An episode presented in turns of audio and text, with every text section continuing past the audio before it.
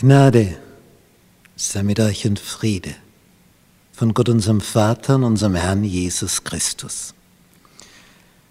Wir studieren das letzte Buch der Bibel, die Offenbarung an Johannes, Lektion 5, die sieben Siegel.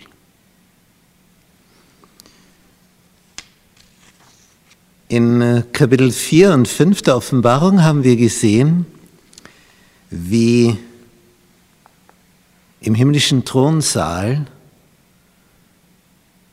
das Lamm, das Symbol für Christus, die siebenfach versiegelte Schriftrolle entgegennahm, die man hier hinter mir sieht.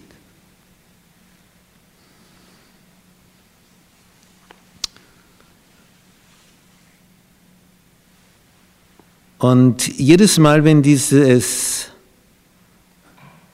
Element des Öffnen auftaucht, dass ein Siegel gebrochen wird, und wir betrachten jetzt das Öffnen des ersten Siegels, dann sieht Johannes etwas.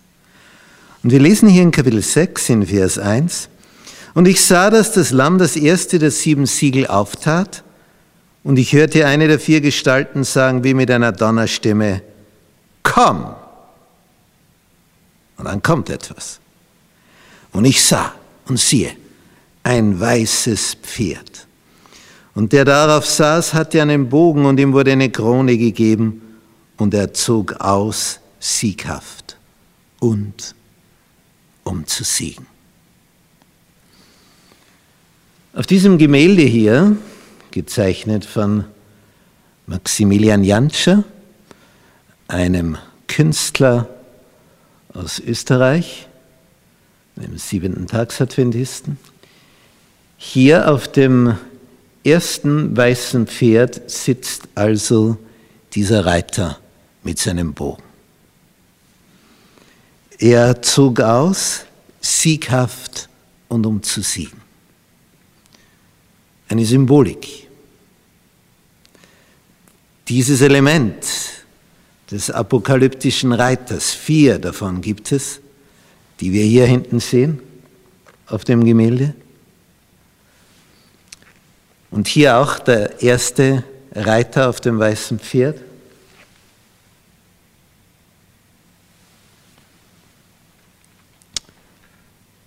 Das hat also eine Symbolik für eine Zeitepoche. Es ist die erste Phase des Urchristentums.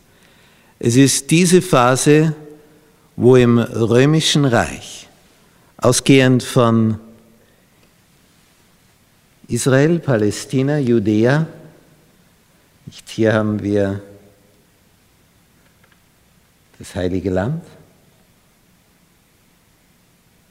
und ausgehend von der Hauptstadt Jerusalem und darüber hinaus Antiochia, hier dann die Reisen des Apostels Paulus in dieser Gegend und bis hinüber nach Griechenland. Ja, er sollte dann noch bis nach Rom gelangen. Ausgehend von dieser Basis des römischen Reiches beginnt sich das Urchristentum zu verbreiten.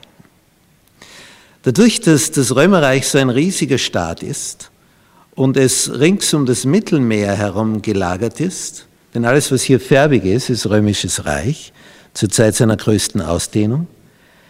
Jetzt fungierte das Mittelmeer als Verkehrsader. Es war gewissermaßen die Autobahn, die Eisenbahnlinie. Und die wichtigsten Städte Häfen. Und über diese Häfen gelangten die Waren dann ins Hinterland. Die wichtigsten Städte des Römischen Reiches lagen an der Küste.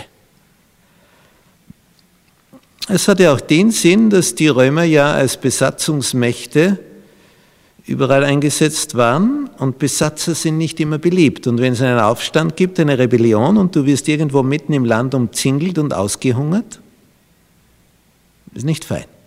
Daher Hafenstadt als Zentrum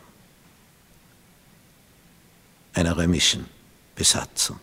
Wenn es kritisch wird, kannst du im schlimmsten Fall aufs Schiff und weg bist du.